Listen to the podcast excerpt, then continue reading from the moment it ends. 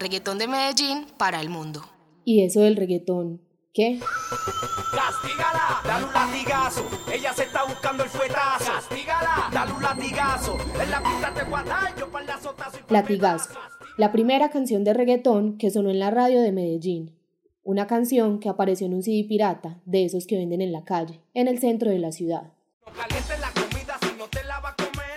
En el 2002, dos DJs famosos de la radio comercial de Medellín, Semáforo y El Gurú del Sabor, programaron en la emisora Rumba Estéreo este éxito de Daddy Yankee que comenzaría a escribir la historia del reggaetón en la ciudad.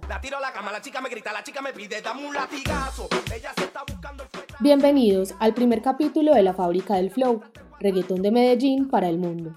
Yo soy Daniela Sánchez y me di a la tarea de indagar sobre el flow que hoy suena en cada esquina de la ciudad. Serán cuatro entregas en donde vamos a conversar sobre el papel que han tenido los productores de reggaetón en el desarrollo del género aquí en Medellín. Sí, son muchas ideas y muchas palabras juntas, pero con calma. Vamos despacio.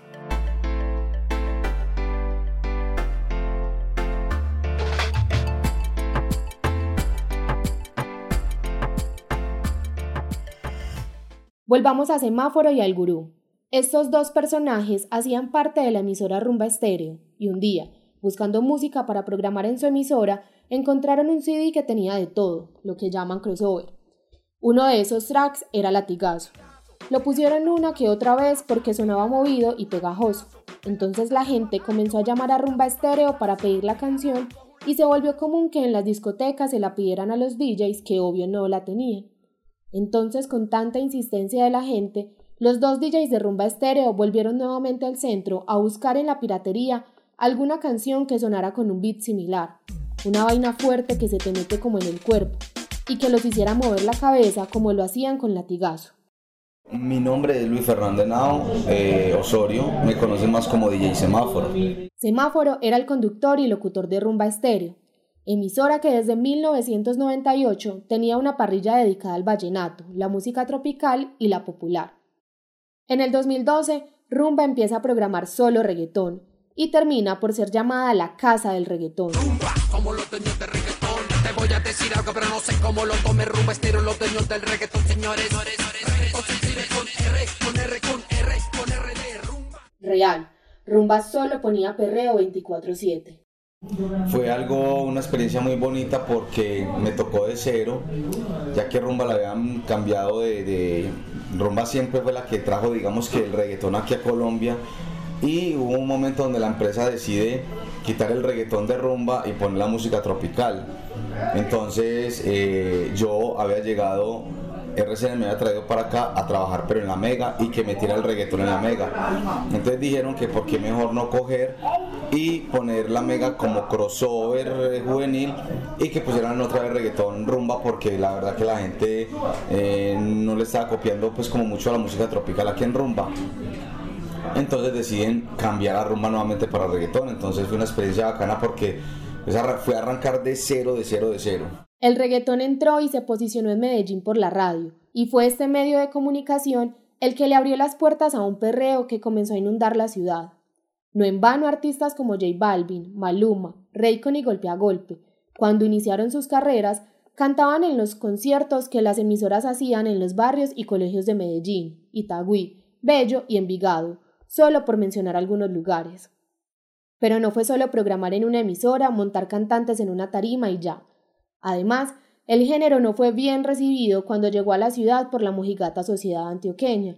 No nos digamos mentiras. El reggaetón que llegó de Puerto Rico solo hablaba de drogas, sexo, culos y tetas. Y bueno, el baile exótico en el que el hombre y la mujer, sin ningún tapujo, restregan sus cuerpos simulando el apareamiento, generaba mucha incomodidad. Y entonces aquí en Medellín nos tocó empezar a crear nuestro propio reggaetón, para que otras personas lo programaran, escucharan o bailaran sin cuestionamientos morales. Entonces con el reggaetón fue una experiencia de coger un nuevo- unos nuevos sonidos, experimentar con ellos y a la gente le gustó y empezó a, a- a creer en él y fuimos, eh, digamos, fortaleciendo más, fortaleciéndolo, fortaleciéndolo y digamos que se convirtió en la capital del reggaetón porque aquí ha crecido muchos artistas, tanto de Puerto Rico que estaban desaparecidos y llegaron a Medellín y volvieron a crecer. Tanto eh, artistas de acá de Medellín, muchos que cantaban hasta rock, hip, eh, hop, eh, se pasaron al reggaetón y, ahora son una marca representativa del género de, de, Colombia en el mundo. Entonces Medellín tiene como una esencia bonita, una esencia bacana, que no sé, cualquier cosa que pasa en Medellín se hace sentir en el mundo.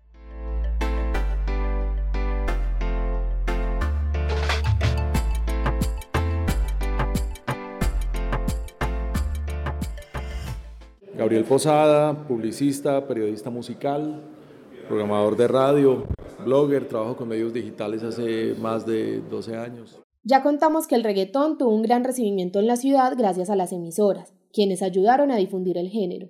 Pero aquí viene el otro rollo. Para antes de 2002 no habían emisoras que programaran reggaetón porque lógicamente no había reggaetón en la ciudad.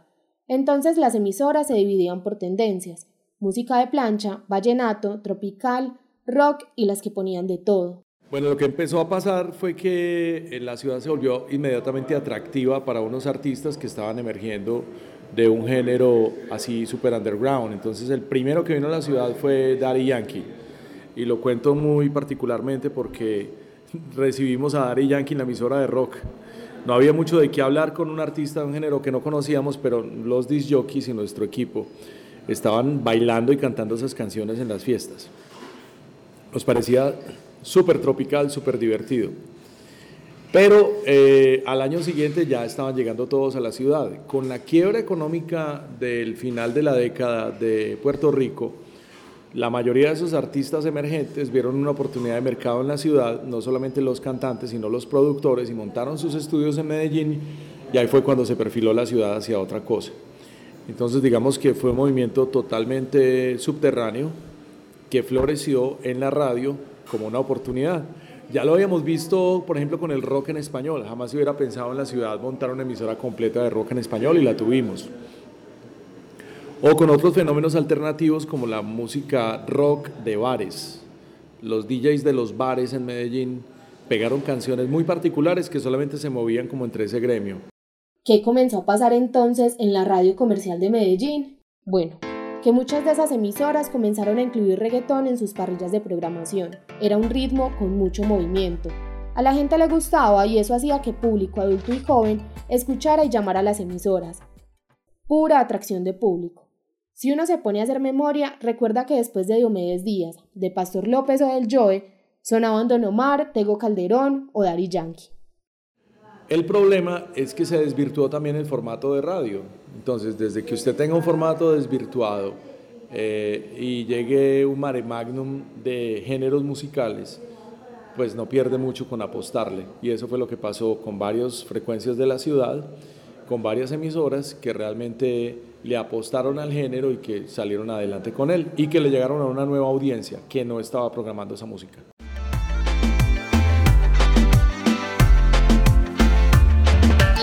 El flow, reggaetón de Medellín para el mundo. ¿Y eso del reggaetón? ¿Qué? Este es el primer capítulo de la fábrica del flow, reggaetón de Medellín para el mundo. Vamos paso por paso, tratando de entender cómo llegó el reggaetón a la ciudad y cómo logró posicionarse como un género de acá. Yo soy Juan Felipe Marín, en este momento soy AIR de Sony para, para Antioquia, pues para el género urbano. Y aparte de eso, soy manager de un proyecto de reggaetón de aquí de la ciudad. Y estoy en este cuento de la música como hace 11 años, 12 más o menos. Juan Felipe comenzó como lo hicieron todas las personas a las que les gustó este cuento, desde abajo y con las uñas. Su primo Andrés Uribe y él se motilaban con un parcero, el Raycon, un barbero que quería ser cantante y que les vendió la idea de entrar a este negocio. Hace 11 12 años fue cuando el género empezó a, a crecer y a tener un reconocimiento aquí en la ciudad empezó por, por pelados, porque todos han sido pelados muy soñadores de aquí, que eran en ese momento eran golpe a golpe, el Balvin, que Balvin en sus inicios era más rapero que reggaetonero, Raycon, que me tocó pues vivir como con él el proceso. Empezó como un sueño, pues, y, mi vivencia fue con Raycon, y, y, la vivencia con Raycon fue que el pelado que soñaba ser cantante. Y él era barbero en ese entonces y lo conocí como barbero en esas motiladas y en esas reuniones quincenales que teníamos ahí, él hablaba mucho de sus sueños del reggaetón y que quería ser un artista urbano. Y Andrés y yo pues como que, ah, hagámosle, ¿qué necesitamos? Pues primero hacer la música. Andrés cuando eso no producía reggaetón, ni hacía reggaetón y, y se dio a la tarea pues como listo, pues yo soy músico, yo no, no me va a quedar grande hacer una canción de estas pues. Y se puso a hacer una canción de reggaetón y yo dije, pues yo tampoco conozco este tema, pero ¿qué, qué se necesita para sonar en radio? Averigüemos. Y empezamos como en la tarea de eso y tres, cuatro meses después sonó la primera canción de Raycon en la radio, que ya fue como un logro para el pelado pues y para nosotros que no conocíamos. Eh, empezamos muy incipientemente todo, pues todo, yo creo que todos estos pelados han hecho, ya han arrancado con las uñas Juan me cuenta una historia muy chistosa de un método que ellos aplicaron con Raycon y que él dice seguro a sí mismo fue con Balvin y Maluma. La vaina consistía en que cada vez que ellos sacaran una canción de Raycon, los vecinos y los amigos se pegaban a llamar a la emisora a pedir el tema. ¿Y qué lograban con eso? Pues que sin un solo peso a los programadores, la gente le iba a escuchar en la emisora, les iba a gustar, la iban a seguir pidiendo y a los DJs no les quedaba de otra que ponerla.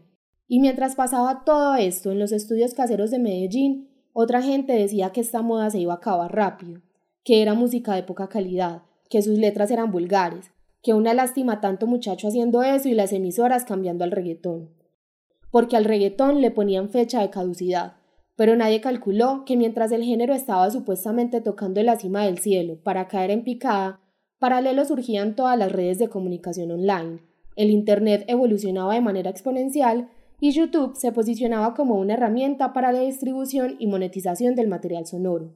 En un principio que no era tan, tan mediático el tema de redes sociales como nos toca ahora, eh, es el voz a voz, el tema de las discotecas, y la gente salía a rumbear y pedían esas canciones, y en su momento pues Dari Yankee era el, era el que más buscaban, el que más pedían, el que llegaba, el que llegaba aquí a Colombia y, y era un ídolo que de pronto no le era sino en Puerto Rico y acá el reggaetón empezó más por ese lado, más la gente, más del voz a voz, más de empezar a, el tema de la piratería en su momento, cuando uno no podía sino entrar a descargar canciones con virus, entonces la gente empezaba a compartir estos CDs con MP3 quemados y con USBs de pronto.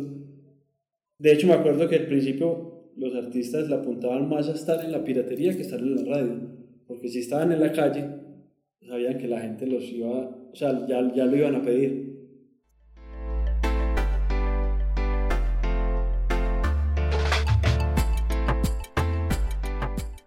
Hay dos cosas que se buscan. Pues lo primero, obviamente, y uno sigue siendo muy romántico en el sentido de que uno busca una persona que cante bien. Así los reggaetoneros los, los critiquen, todo el mundo dice que no cante, que el autotune, en fin. Los pelados tienen buena formación, no todos estoy diciendo, pero, pero casi todos se están preocupando en este momento por lo menos de, de tener una formación vocal, una buena técnica. Pero entonces uno busca una persona que cante bien, que, que, que a mí por lo menos me guste lo que está haciendo pero que detrás de él también haya un equipo bueno de respaldo en cuanto a música, qué propuestas están haciendo, en que, que salgan con algo diferente. Porque como ahora hay tantos saliendo muy similares porque quieren ser el Maluma quieren ser el Balvin, tratan de imitarlos. Y hay que buscar ese, diferenciador, el que no lo esté imitando a alguien, sino que tenga su propuesta. También es lastimosamente decirlo, pero también hay que buscar una persona que tenga un look bonito, porque esto vende en esta industria el look y la, la presencia pues vende. El reggaetón que estaba en el CD que Semáforo y el Gurú encontraron se convirtió en el género que hoy marca tendencia en todas las plataformas. Latigazo ya es un clásico del reggaetón y Daddy Yankee es uno de los pocos pioneros que aún factura con el género. Pero en este género no es el cantante quien hace la magia. En el próximo capítulo nos vamos a entrar al mundo de quienes hacen esa música que ningún instrumento musical toca, la magia de los productores musicales.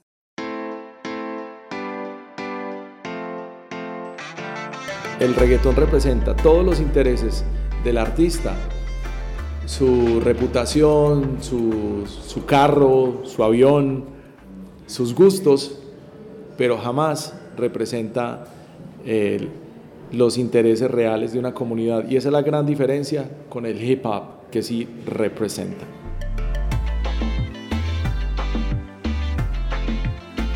Todos son pelados muy jóvenes es una forma de, de mostrar su vida y sus vivencias a través de una música que es demasiado contagiosa, que, que me sorprende muchas veces. En mi época era el rock, pues, y el glam, y tal cual los comparo. O sea, el baile es muy distinto, la música es otra, pero la, la, la forma en que las masas se mueven es impresionante y así, así lo veo yo en este momento. El reggaetón es es el nuevo rock.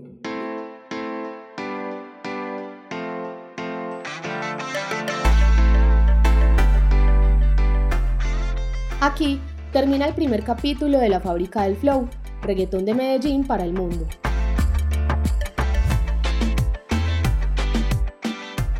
Agradecimientos a DJ Semáforo, Gabriel Posada y Juan Felipe Marín.